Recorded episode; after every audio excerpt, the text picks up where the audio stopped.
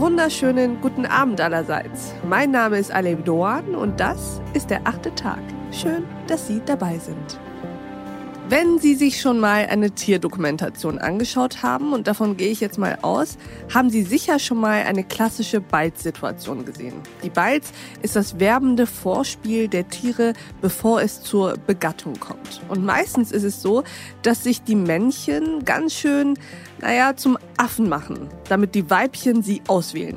Die Biologie nennt das Female Choice, ein Konzept, das bis zur Sesshaftwerdung auch für Menschen galt. Darüber sprechen wir heute mit unserem heutigen Gast.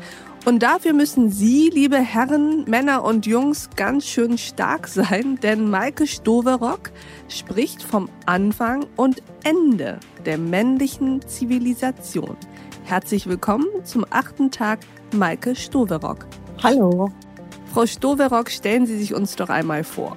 Ja, ich bin, wie schon erwähnt, Maike Stoberock. Ich bin diplomierte Biologin und darüber hinaus Autorin, Bloggerin, bin äh, sehr aktiv im Internet und habe mich viele Jahre beschäftigt damit, was den Menschen eigentlich so zu dem macht, was er ist und wie er liebt. Und interessanter könnte es ja kaum sein als das, womit Sie sich beschäftigen. Jetzt sind Sie hier, um mit uns über Female Choice zu sprechen. Skizzieren Sie uns mal, Frau Stoverock, woran machen Sie den Anfang und vor allem das Ende der männlichen Zivilisation fest?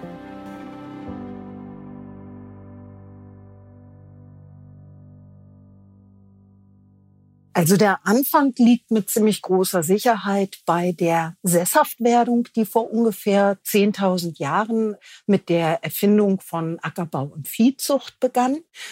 Ja, diese sesshafte Zivilisation hat eben eine ganze Menge im Zusammenleben der Menschen umgekrempelt und eben auch das Prinzip der Female Choice beziehungsweise dessen Auswirkungen sehr unterdrückt. Das ist vielleicht schon ein bisschen wertend gesprochen, aber sehr zurückgefahren. Mhm. Das hat im Laufe der Jahrtausende zu wahnsinnig vielen Konflikten zwischen den Geschlechtern geführt, weshalb wir heute eben an vielen Ecken und Enden Zusammenstöße erleben, feindselige Auseinandersetzungen, gerade auch zwischen den Geschlechtern, die allesamt darauf hindeuten, dass sich das Prinzip der Female Choice langsam wieder etabliert. Hm.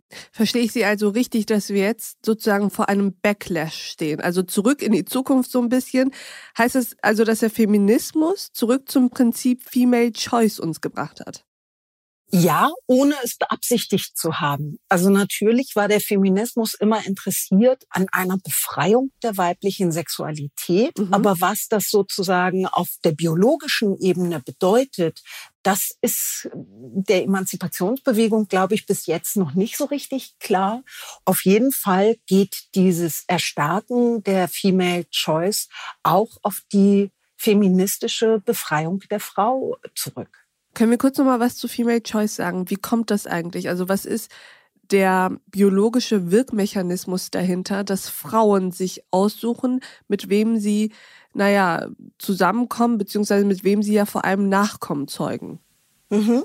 Female Choice ist dadurch entstanden, dass beide Geschlechter sehr unterschiedliche Fortpflanzungskosten haben. Mhm. Die Fortpflanzung ist für Weibchen in der Regel sehr, sehr viel teurer, also jetzt energetisch gesprochen. Ja. Die Weibchen haben nur ganz wenige Eizellen, die haben, sind nur einen bestimmten Zeitraum in ihrem Zyklus befruchtbar. Sie müssen am Ende, egal ob es äh, jetzt eierlegende Arten sind oder lebendgebärende, sie müssen den Nachwuchs austragen. Mhm. Das heißt, der, der Nachwuchs lebt eine gewisse Zeit gewissermaßen vom Körper der Mutter und ihrer Ressourcen. Was aber ist eigentlich mit dem Mann? Das beschreibt Maike Stoverock im weiteren Verlauf unseres Gesprächs. Sie spricht auch über den Zusammenhang zwischen Gewalt und Sexualität. Ich weiß nicht, ob ich sagen würde, hinter viel Gewalt steckt ein sexuell frustrierter Mann. Aber ich würde auf jeden Fall sagen, hinter Gewalt gegen Frauen steckt viel mehr Sexualität, als wir das heute so wahrhaben wollen. Die Female Choice bedeutet für manche Männer ungewollte Enthaltsamkeit mit deutlichen Konsequenzen für diese Männer, sagt Maike Stoverock. Wir leben einfach auch in einer Zivilisation, die solche sexlosen Männer gnadenlos als Versager abstempelt, als Loser, als bemitleidenswert, als armselig. Wie aber passen Female Choice und unsere Gesellschaft zusammen? Wie und wo können wir am besten das Verhältnis der Geschlechter zueinander lernen? Die Antworten darauf hören Sie in der vollständigen Version dieser Folge. Sie finden sie, wenn Sie sich auf unserer Seite thepioneer.de einloggen. Und wenn Sie noch kein Pionier sind, dann lade ich Sie herzlich ein, einer und eine zu werden. Denn auf unserem Portal hören Sie nicht nur alle Folgen vom achten Tag in voller Länge, auf thepioneer.de finden Sie alles, was unser Redaktionsteam jeden Tag produziert.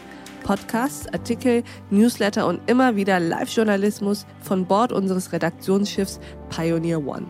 Das ist unabhängiger und werbefreier Qualitätsjournalismus. Das Einzige, was wir dafür brauchen, sind Sie. Ich wünsche Ihnen noch einen schönen Abend. Ihre Alef Duan.